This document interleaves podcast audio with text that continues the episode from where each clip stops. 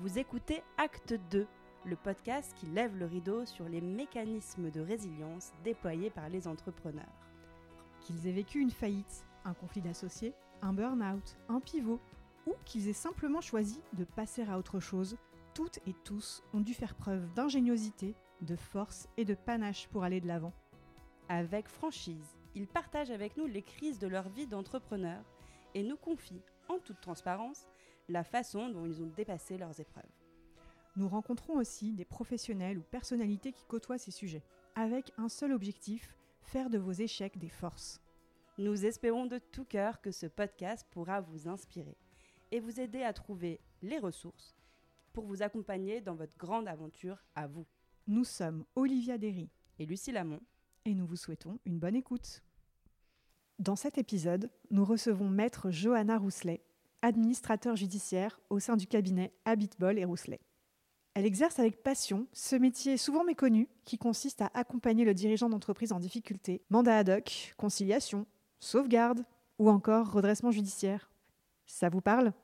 Son objectif, c'est de trouver des solutions pour sauver l'entreprise et accompagner le dirigeant lorsque surviennent des problèmes de trésorerie ou des blocages de gouvernance. Dans cet épisode, vous découvrirez en quoi consiste ce métier passionnant, le parcours atypique de Maître Rousselet, qui est l'une des rares jeunes femmes à exercer en France, et ses conseils pour les dirigeants en difficulté.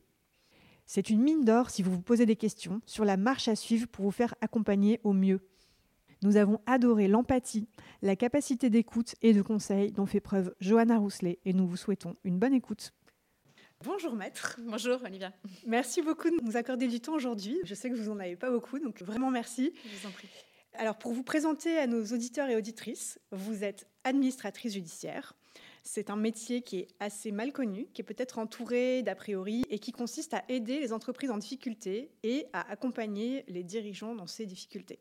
C'est une profession qui est également assez rare puisqu'on ne compte aujourd'hui que 157 professionnels en France. Vous travaillez notamment avec les tribunaux de commerce, vous intervenez sur des procédures amiables, sur des procédures collectives. Vous allez nous expliquer un Mhm. petit peu tout ça. Aussi bien pour des groupes de taille conséquente que pour des PME ou des startups.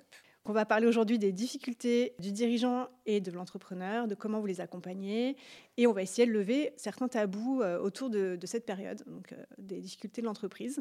Alors d'abord, je vais vous laisser peut-être vous présenter. J'espère que j'ai correctement Oui, présenté euh, le métier et nous expliquer votre profession et puis ce qui vous a amené à la choisir. Alors, donc, je m'appelle Johanna Rousselet, je suis euh, associée de mon cabinet avec euh, Frédéric Habitbol.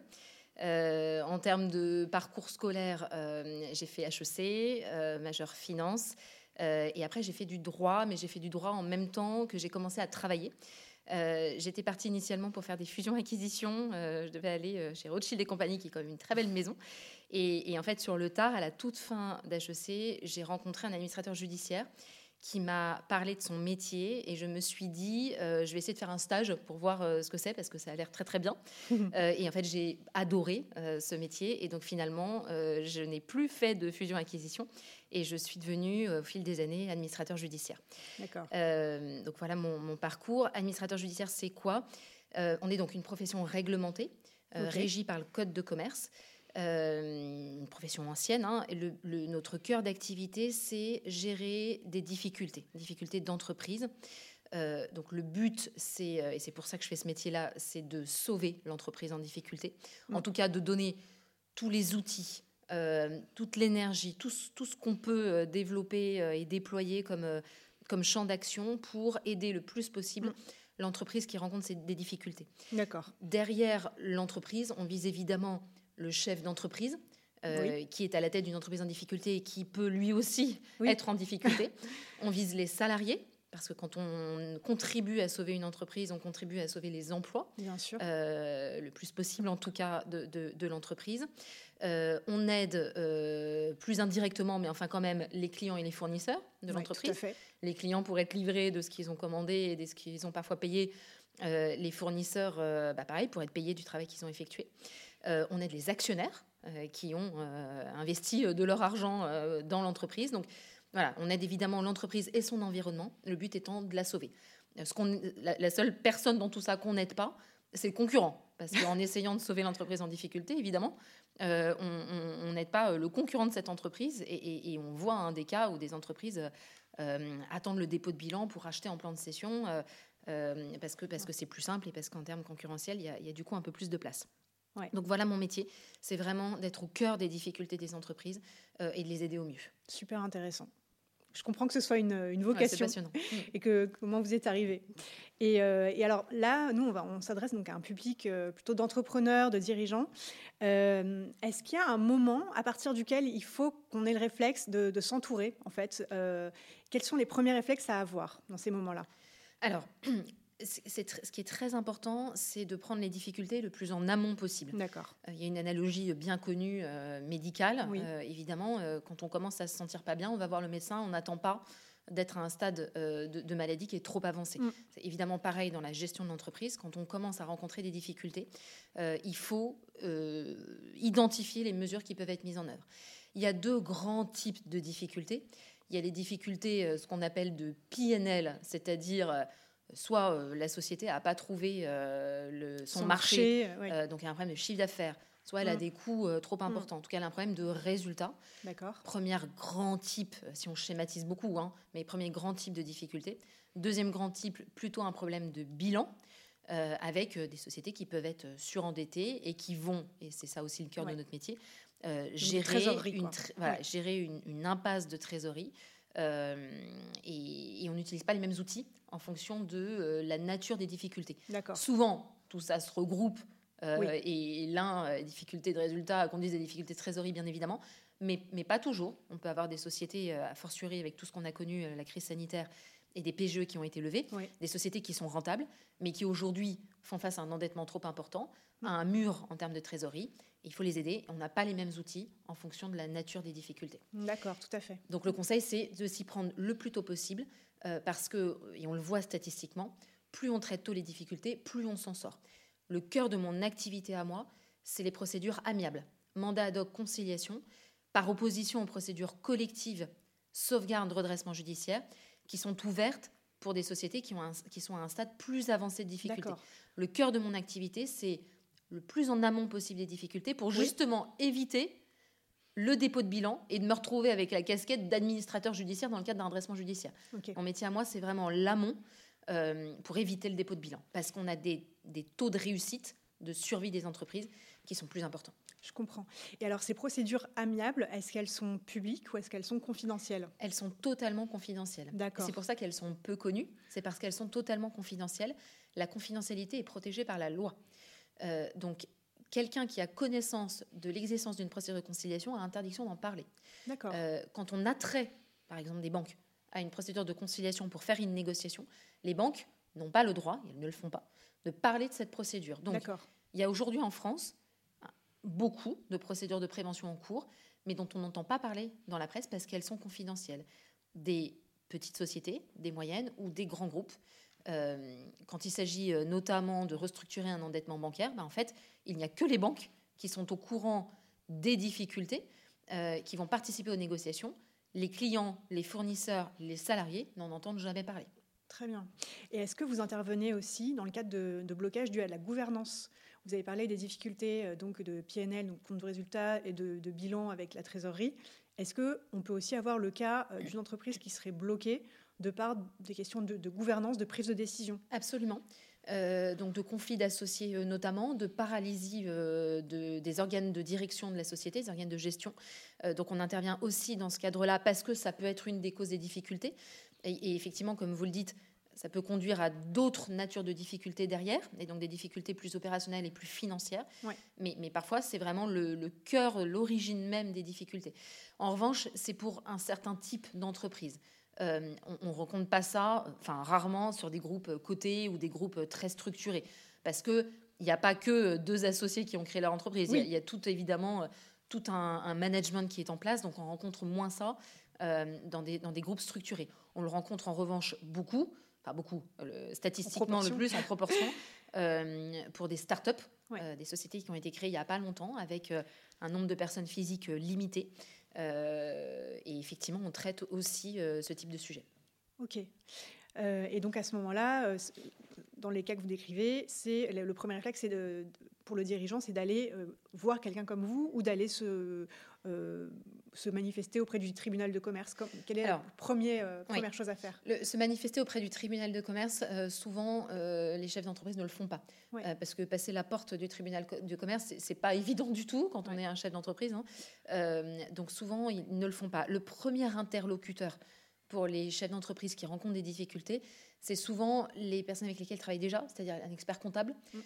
ou un avocat qui, le, qui, suit la société dans le cadre de la vie courante de ses affaires c'est souvent cet expert comptable ou cet avocat qui vont le diriger vers les professions spécialisées euh, euh, telles qu'un administrateur judiciaire, euh, parce que eux, experts comptables, avocats, connaissent hmm. l'existence de notre, de notre métier et, ce qu'on fait au quotidien.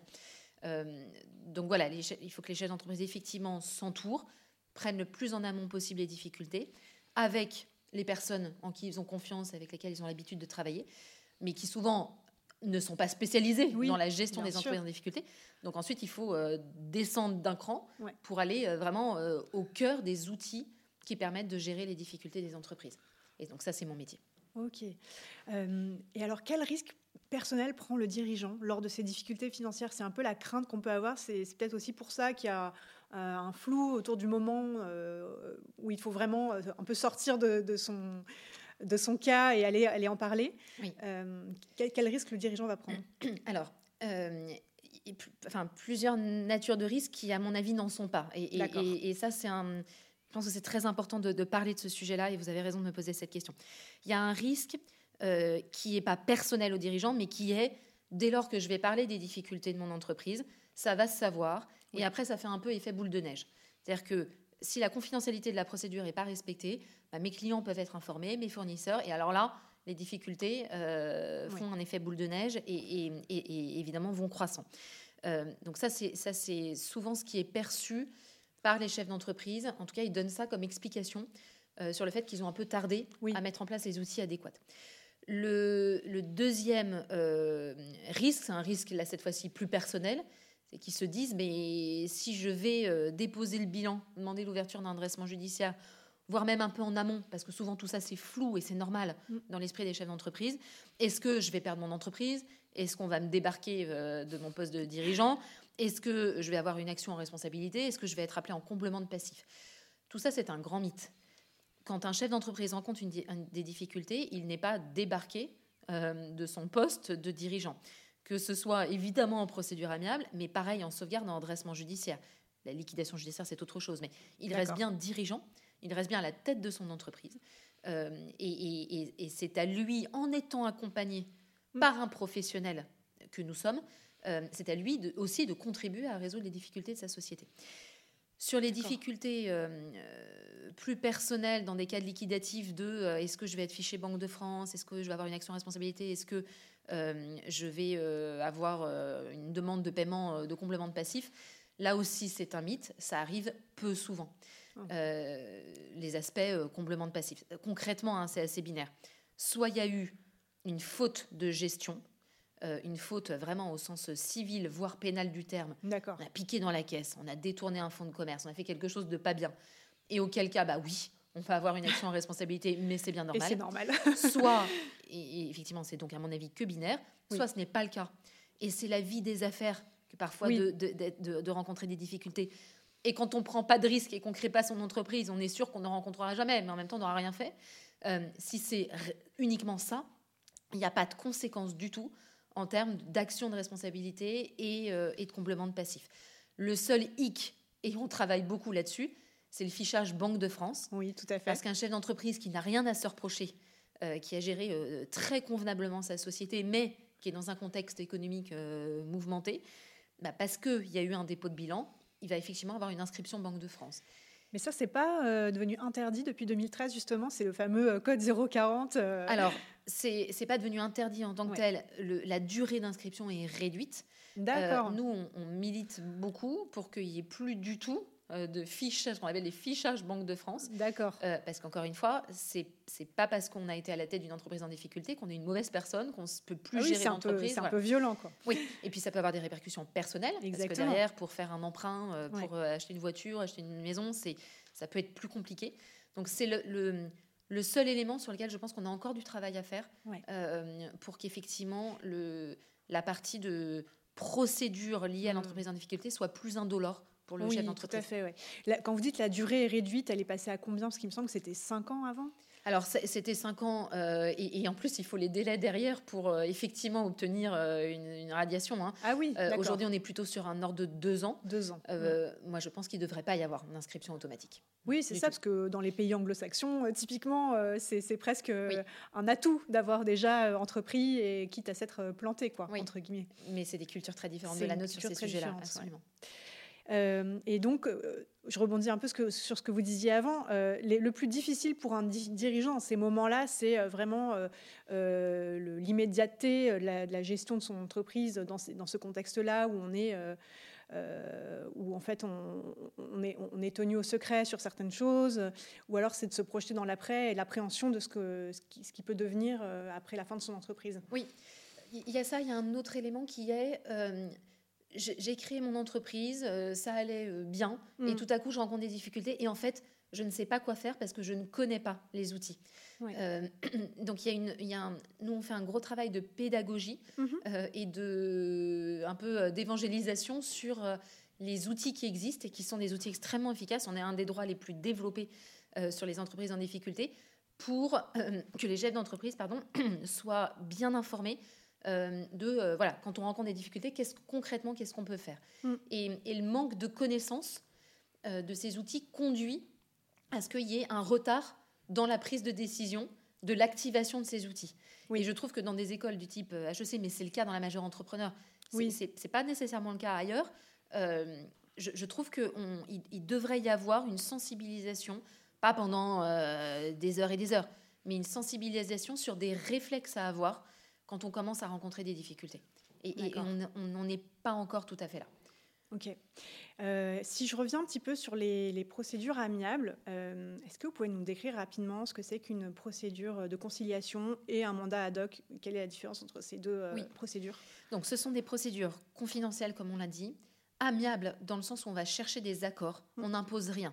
Par opposition au redressement judiciaire, où bah, le tribunal va ouvrir un redressement judiciaire, toutes les dettes qui sont nées avant l'ouverture de la procédure sont gelées, on ne Mm. demande rien du tout aux créanciers, et après on applique le code de commerce pour essayer de bâtir un plan de redressement. Ça, c'est des procédures judiciaires forcées. Euh, en, en procédure de mandat ad hoc et de conciliation, elles sont amiables, on va chercher des accords. Et évidemment, dès lors que un créancier, des créanciers volontairement vont donner un accord pour euh, donner du temps à la société pour rembourser, D'accord. cas de figure le plus classique, Ouais. hein, on a besoin de gagner du temps pour rembourser. Mm. Euh, ben, quand ils- dès lors qu'ils le font volontairement, en fait, ça abîme moins la société derrière. Parce que et ils l'ont fait volontairement, ils ont eu euh, de la transparence euh, sur la situation de la société, et, il y a une préservation des relations qui est beaucoup plus importante euh, et, et utile pour la suite Mm. que dans le cadre de procédures judiciaires. Donc, Mm. procédure confidentielle, procédure amiable. Concrètement, qu'est-ce que c'est? C'est uniquement un encadrement de la période de difficulté et des discussions à conduire dans, dans cette période de difficulté. C'est un encadrement juridique par l'intervention d'un mandataire de justice spécialisé dans les entreprises en difficulté que je suis. Euh, Il n'y a pas d'autre effet que ça. En fait, c'est un non-événement, l'ouverture d'une procédure de, de mandat ad hoc ou de conciliation. Mais dans le cadre de cette procédure, par le double effet de je suis spécialisé dans les entreprises en difficulté et donc j'ai une connaissance forte des outils activés, et par ailleurs, je suis investi par le président du tribunal de la mission de sauver l'entreprise et de mettre tout le monde d'accord, Mm. bien, ça donne une solennité et une efficacité en termes de, de, de matière, hein, de- d'outils, euh, qui, qui est forte. Et donc, dans ces types de procédures, on intervient comme chef d'orchestre euh, pour réunir l'entreprise qui a des difficultés et toutes les personnes qu'on a besoin d'attraire à la procédure pour résoudre les difficultés. Tout à fait. Et donc, quand vous disiez les créanciers, c'est principalement, j'imagine, les banques euh, euh, qui sont, enfin, qui peuvent jouer en fait dans le- la durée qu'on peut se donner euh, pour, pour, pour, gérer ces difficultés Oui, je dirais que dans la grande majorité, c'est effectivement des établissements bancaires parce qu'on on a un endettement à restructurer. Mm. ça peut être d'autres types de créanciers financiers, ça peut mm. être des créanciers obligataires, plein de sortes de, de créanciers financiers. Pas seulement. ça peut, être d'autres organes. Ça, peut être effectivement, ça peut être des créanciers publics, euh, des sociétés qui ont constitué du passif public. Ça peut être des fournisseurs dans certains cas. D'accord. Évidemment, c'est plus compliqué les fournisseurs parce que ils sont très directement corrélés à l'activité, au cœur de l'activité. Oui. Donc ils peuvent prendre peur. Donc derrière, si on les informe de la conciliation, on leur demande des délais de paiement. Ils vont probablement les octroyer parce que sinon, ça sera un dépôt de bilan, ils ne seront jamais remboursés. Mais pendant bien longtemps, ils vont faire très attention à ce que les délais de paiement ne s'accroissent pas. Euh, donc là, euh, dès lors qu'on touche à des personnes qui sont très directement corrélées à l'activité, il faut faire doublement attention. C'est moins le cas quand on parle aux créanciers publics et quand on parle aux banques. Ça peut être des bailleurs. On s'est occupé, euh, nous, de, pendant la crise sanitaire, de chaînes de restaurants, de chaînes de tourisme, où on avait besoin concrètement de geler le paiement des loyers avec l'accord des bailleurs, parce que sinon on tapait le mur en termes de trésorerie extrêmement vite. Mmh. Donc voilà, c'est c'est en fonction des besoins et des diagnostics posés. D'accord. Est-ce que euh, dans ces cas-là, on peut aussi faire intervenir des médiateurs euh, dans le cas justement, euh, ce qu'on disait tout à l'heure, de difficultés de gouvernance, de difficultés dans la prise de décision? Dans le cas d'entreprises de, petite taille avec quelques associés? Oui, des médiateurs, oui. Concomitamment à nous, non, parce qu'on joue ce rôle-là. En fait, nous, on joue, vraiment le rôle de médiateur en période de difficulté où la survie de l'entreprise est en jeu. C'est pas un médiateur entre euh, deux personnes euh, qui divorcent ou entre euh, deux associés parce que sur la, répartition des dividendes ou je, ne sais quelle autre problématique, mais qui n'ont pas de conséquences immédiates sur la survie de l'entreprise. Nous, on intervient vraiment comme médiateur, c'est vraiment ce qu'on est, mais quand il y a par ailleurs un enjeu de, survie de l'entreprise à la clé. Hmm. Et vous m'interrogez sur la différence entre mandat ad hoc et conciliation, c'est grosso modo la même procédure. La, la grande différence, c'est que la conciliation, elle est faite pour des sociétés qui peuvent être en cessation des paiements. D'accord. En général, depuis moins de 45 jours. Et donc, c'est une procédure qui est plus courte. Elle est plus courte parce qu'on est dans un stade un peu plus avancé de difficulté et il faut plus rapidement Aller vite. trouver euh, des solutions avant leur dressement judiciaire. D'accord. Mandat ad hoc, on a plus de temps. Ok, je comprends. Est-ce que vous pourriez euh, redéfinir le, justement le, la, le, la, la, cessation des paiements? Parce que c'est peut-être euh, pas si évident en tant qu'entrepreneur de, de, savoir exactement quand dater ce moment de la cessation des paiements. donc juridiquement, la cessation des paiements, c'est quand avec son actif disponible. D'accord. Concrètement, il n'y a pas grand-chose de plus que la trésorerie. Oui. Euh, on ne peut plus faire face à ces dettes exigibles. Pas l'intégralité de ces dettes, c'est à ces dettes exigibles euh, et donc qui, concrètement doivent être payées. Donc quand on a une trésorerie inférieure à ces dettes exigibles, la société se trouve en état de cessation des paiements. C'est un marqueur juridique fort. Ce hum. C'est pas un marqueur économique forcément très fort. Nous, moi, dans mon métier qui est de, de sauver l'entreprise, a fortiori quand les dirigeants viennent me voir tard, mon marqueur économique le plus fort, c'est l'impasse de trésorerie. C'est le moment où elle arrive. Mais on, peut avoir une impasse de trésorerie qui arrive dans deux mois sans encore être en cessation des paiements. À l'inverse, on peut être en cessation des paiements depuis euh, six mois, sans en ayant encore de la trésorerie et sans taper le mur trop rapidement. Donc, mon marqueur économique le plus fort, c'est l'impasse de trésorerie. Mais juridiquement, euh, pour qu'un dirigeant se dise je dois aller en procédure, c'est vraiment la notion d'état de cessation des paiements. Très bien. Et donc à ce moment-là, c'est vraiment euh, le, le, enfin, le, comptable ou la personne qui s'occupe des finances de l'entreprise qui doit aussi alerter. Oui. Euh, c'est pas le, dirigeant n'a pas toujours euh, une connaissance si précise que ça de, son état de cessation des paiements. Oui, a fortiori sur des sociétés petites voilà. où il n'a pas nécessairement des outils de reporting financier mm. très actualisés, très performants. oui, il faut qu'il soit accompagné par d'autres. Il y a aussi toujours, et c'est bien humain, ce phénomène de se dire bon bah oui, je sais que je suis en difficulté, mais j'ai en tête telle et telle perspective et finalement je vais m'en sortir. Et donc je fais appel à personne parce que je sais que je vais m'en sortir. Parfois ça marche, parfois ça marche pas. Et quand ça marche pas, euh, bah, malheureusement on a perdu du temps pour euh, dans le traitement des difficultés. D'accord. Euh, alors, est-ce que vous avez entendu parler des 3D pour revenir en fait à cette psychologie de, du, dirigeant ou d'un entrepreneur dans, des difficultés. C'est un petit mythe, on va savoir si c'est vrai ou pas. Non, c'est absolument vrai. Alors, non seulement j'en ai entendu parler, mais je l'ai vécu euh, plusieurs fois. Je, en fait, je le vis très régulièrement. donc les 3D, hein, on les connaît, c'est dette, divorce, dépression. Donc on commence par avoir des difficultés dans son activité économique, qui, donc, des dettes. Ça engendre du stress, ça engendre du, stress moral, hein, mmh. psychologique, mmh. ça engendre du stress financier, et ça peut donc avoir un espèce d'effet contagion au sein de la famille.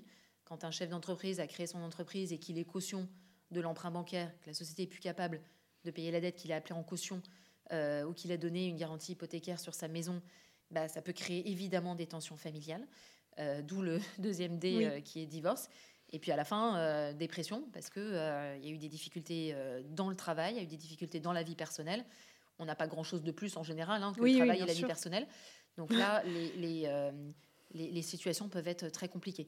Je, pense que c'est moins le cas de, de, grands cadres dirigeants dans des grands groupes, parce que, encore une fois, ils ont toute une équipe autour d'eux, voilà. mais des, chefs d'entreprise qui ont, qui ont créé leur société, qui peuvent être un peu seuls dans le management de la société, euh, qui ont mis de l'argent perso, qui ont pris des cautions, euh, c'est enfin, une réalité. Faire très attention à ça. Et alors, comment euh, le dirigeant peut-il se faire aider dans ces, dans ces cas-là, dans ces situations-là? Personnellement, psychologiquement, est-ce que vous avez des, des, des conseils Oui. alors, en étant entouré, ça, ça rejoint tout ce qu'on a dit au début, de personnes de confiance, de personnes de qualité, euh, ça, c'est absolument euh, fondamental. Donc ça, c'est le premier point. Euh, le deuxième point, c'est qu'il ne faut pas hésiter à en parler. moi, je reçois hein, régulièrement des chefs d'entreprise qui rencontrent des difficultés, qui ne savent pas très bien ce qu'il faut faire. Oui. Dans certains cas, je leur confirme qu'il faut ouvrir une procédure. Je leur explique ce qu'on va faire. dans d'autres cas, ça m'est encore arrivé la semaine dernière, dans d'autres cas, je leur dis non, il n'y a pas de procédure à ouvrir, mais je leur donne quelques conseils. Voilà, il ne faut pas hésiter à en parler. Euh, donc voilà, faut être entouré, faut pas hésiter à en parler. Après, dans des cas de difficultés personnelles encore plus importantes, il y a des associations oui, oui, oui, tout euh, à qui sont euh, spécialisées. Est-ce que vous pouvez nous en citer quelques-unes? 60 000 rebonds, par exemple, mm. qui fait un gros travail pour voilà, expliquer et faire, faire accepter à un chef d'entreprise que c'est pas parce que son entreprise a déposé le bilan que ça veut dire qu'il est mauvais, qu'il peut plus rien faire et que et qu'il doit être en marge de la société. Voilà. Donc c'est, et c'est il faut essayer de promouvoir cette culture anglo-saxonne dont vous parlez, dont vous parliez, et qui est, qui est, à mon avis, très importante, qui est que c'est pas parce qu'on a rencontré un échec euh, que, euh, que derrière c'est fini. Je ne veux pas non plus faire d'angélisme là-dessus. Bien sûr. je ne crois pas qu'il faille absolument chercher à déposer le bilan de sa société, à l'inverse. Donc la culture qui est, on n'est pas intéressant si on n'a pas vécu un échec, je, trouve que c'est beaucoup d'angélisme. Mais pour autant, ce qui est sûr, c'est que c'est pas parce qu'on a euh, rencontré des difficultés qu'on a été un mauvais chef d'entreprise. Mm. Euh, et, dans mon métier, il y a cette part de psychologie là aussi, même si on n'est pas psychologue bien sûr, hein, mais au-delà des outils techniques, juridiques, financiers, de notre capacité euh, à concilier les intérêts d'un débiteur avec ses créanciers, tout ça, au-delà de ça, il y a aussi l'accompagnement psychologique du dirigeant. Et c'est pour ça que euh, chez, nous, et évidemment chez beaucoup d'administrateurs judiciaires, on s'occupe personnellement de nos dossiers. Quand un chef d'entreprise vient me voir et qu'il me confie le sort de son entreprise avec lui, hein, jamais moi toute seule, avec lui, on, noue une relation qui est très forte. Euh, on est euh, tous les jours, si nécessaire, au téléphone. il a confiance en moi, je dois avoir confiance en lui aussi. Et on travaille main dans la main pendant cette période-là. Et cette proximité, cette relation de confiance, le fait qu'il sache qu'on fait ce métier pour les bonnes raisons, qui est vraiment mm. de l'aider, mm. et eh ben en fait, évidemment, ça décuple euh, les capacités de d'arriver à un accord et de, et de sauver l'entreprise. En tout cas, de passer cette étape de difficulté. Super. Et alors, euh, vous diriez qu'on a encore du chemin à parcourir alors en France sur cette. Euh, oui, c'est évident. Ouais. sur retour de l'échec entrepreneurial ou de. Oui, oui, mais c'est il y a encore beaucoup, beaucoup de travail. Pourtant, on y travaille hein, depuis des années, mais le chemin est, est très long, très difficile. Ça s'explique pas, enfin, pour plein de raisons. Euh, parce que c'est mal vécu de rencontrer des difficultés, c'est mal vécu euh, de l'extérieur de euh, d'avoir en face de soi un chef d'entreprise qui a déposé le bilan de sa société. c'est une réalité et il faut travailler sur, sur, tout ça à tous les échelons. il faut que les chefs d'entreprise dédramatisent. et c'est pour ça que moi qui travaille sur des, des difficultés d'entreprise tous les jours, je porte vraiment, j'essaie vraiment de porter le message qui est il faut dédramatiser. Il y a des enjeux économiques sociaux importants. Euh, il, faut, il faut prendre la mesure des choses, mais il faut dédramatiser. Euh, on, a des outils pour essayer de, trouver des solutions. Et encore une fois, ce n'est pas parce qu'on dépose le bilan que c'est euh, la mort du petit cheval. Voilà. on a des capacités de rebond, bien évidemment. Et alors, en termes de conjoncture aujourd'hui, est-ce que vous direz que vous, avez plus de, plus de dirigeants qui viennent vers vous, euh, plus, en tout cas, qu'est-ce qui se, on a un contexte macro euh, euh, en début 2023 avec le remboursement des PGE, la hausse des coûts des matières premières et de l'énergie, l'inflation. Est-ce que ça a un impact sur votre activité? Oui. Alors il y a deux grands phénomènes en ce moment. il y a eu pendant la crise sanitaire, il y a eu paradoxalement, ça a fait l'objet de beaucoup d'articles de presse, beaucoup moins de dépôts de bilan. Pourquoi? Parce que l'État a mis en place et à juste titre tellement d'aides sous forme euh, évidemment de dettes euh, PGE, mais aussi sous forme de subventions. Hein. Concrètement, le fonds de solidarité, c'est des aides directes, hein, non remboursables. L'État a mis en place tellement d'aides que les sociétés ont pu résister en termes de trésorerie à l'énorme impact de la crise sanitaire. J'ai même, petite parenthèse, paradoxalement, le cas de, sociétés qui étaient plus en difficulté avant la crise qu'après, parce qu'elles ont bénéficié d'aides de l'État qu'elles n'avaient pas avant. Alors, on, a un peu malheureusement le revers de bâton aujourd'hui, mais il y a eu un afflux d'aide absolument massif. Euh, donc, donc, il y a eu moins de dépôts de bilan pendant cette période-là. On revient aujourd'hui, malheureusement, à des euh, niveaux d'ouverture de procédures qui sont plus importants et ça, ne, ça, va croissant. Chaque mois, on suit des statistiques, hein, chaque mois, euh, il y a de plus en plus de procédures collectives qui sont ouvertes. Ça s'explique évidemment, c'est ce que vous disiez, par tous les, l'environnement macroéconomique. Mm la hausse des coûts d'énergie, évidemment, des transports, des, denrées alimentaires, euh, le remboursement des PGE. Euh, donc, tout ça euh, voilà, fait, fait qu'il y a des difficultés économiques. Le deuxième, la deuxième grande tendance qu'on vit en ce moment, c'est corrélé à tout ce que je venais de vous dire. C'est comme on parle beaucoup des procédures de prévention, on fait beaucoup de pédagogie et qu'elles ont, ces procédures de prévention, un taux de succès très élevé, le fait est qu'elles sont de plus en plus connues. Elles ne sont plus réservées aujourd'hui que aux grands groupes entouré euh, des plus gros cabinets d'avocats. Aujourd'hui, on a des PME, on a des TPE, on a des startups qui connaissent ce type de procédures et qui les utilisent. Donc on a une espèce de démocratisation des procédures de prévention. Pourquoi? Parce que concrètement, ça marche vraiment Le message passe. Voilà. Donc ce double effet de évidemment de difficultés euh, macroéconomiques et de démocratisation de ces types de procédures fait que qu'on accompagne effectivement de plus en plus de chefs d'entreprise. Après, on n'a que 24 heures dans une journée. Euh, et on est très attaché, quand on prend un dossier, à le, à le faire euh, jusqu'au bout euh, pour le sortir par le haut. Donc, on ne multiplie pas les dossiers, parce qu'encore une fois, on s'occupe de chacun de nos dossiers. mais par contre, chaque dossier qu'on prend, on le prend avec le plus de sérieux possible. Est-ce que vous avez un conseil à donner à des entrepreneurs du coup qui ont dû malheureusement fermer leur entreprise pour les aider dans le, le, rebond, les accompagner dans ce rebond je sais que vous, votre métier s'arrête plutôt au moment de, des euh, difficultés, mais, mais, voilà. Euh, c'est encore une fois, c'est très lié à ce qu'on disait tout à l'heure, c'est que je pense qu'il faut être bien entouré. Je pense qu'il faut absolument savoir, mais c'est pas évident, hein, tout ça, c'est des grands mots, absolument savoir distinguer ses difficultés professionnelles de sa vie personnelle. Mhm. Euh, et, évidemment, quand on est chef d'entreprise, on fait tout en même temps. On travaille de chez soi, il n'y a, a, plus tellement de temps de travail et, de, et, de, temps de vie mm. personnelle. Mais je pense que c'est important de, de, bien scinder les deux. Et enfin, ce que je vous disais tout à l'heure, je pense que c'est très important de dédramatiser. Alors, c'est facile à dire hein, quand on est appelé par la, par la banque euh, sur sa caution personnelle, mais euh, ça arrive en fait à beaucoup de monde de rencontrer des difficultés. Et je vous disais tout à l'heure, les procédures de prévention, il y en a beaucoup, on en entend peu parler. C'est bien la preuve qu'en fait, ça arrive beaucoup. Euh, alors, comme on arrive en général avec un taux de succès élevé euh, à sortir des difficultés dans ces procédures, ça ne fait pas l'objet d'un redressement judiciaire derrière, donc il n'y a pas de publicité. Mais il y a beaucoup, beaucoup de personnes qui, à un moment de leur vie, à un moment de l'existence de leur société, ont rencontré des difficultés. Il y en a d'ailleurs qui ont, qui, ont écrit des bouquins sur ce sujet-là. Enfin, euh, donc il faut dédramatiser. Ce pas des cas uniques. On n'est pas nécessairement directement responsable des difficultés rencontrées. Il faut réussir à cloisonner les, différentes, euh, les différents pans de sa vie et à bien s'entourer. D'accord. De gens bienveillants, compétents, euh, en qui on a confiance. Très bien. Merci beaucoup Je vous en prie. euh, pour ce partage d'expériences passionnant et pour tout, euh, tous vos conseils qui, euh, je suis sûre, pourront être très utiles à, à de nombreux dirigeants, entrepreneurs qui nous écoutent. C'était passionnant également de- d'en apprendre plus sur votre métier. Merci. Merci beaucoup. Un grand merci à vous d'avoir écouté notre premier épisode et surtout merci à notre invité Maître Rousselet d'avoir très gentiment donné de son temps et partagé toutes ces informations et ces ressources. Nous espérons que vous avez appris des choses qui pourront vous être utiles dans votre parcours d'entrepreneur. Si ce premier épisode vous a plu et si vous pensez à quelqu'un de votre entourage qui pourrait bénéficier des conseils de Maître Rousselet, n'hésitez pas à partager. Et surtout, pour nous soutenir, on compte sur vous pour donner une bonne note au podcast et le partager autour de vous. À très bientôt.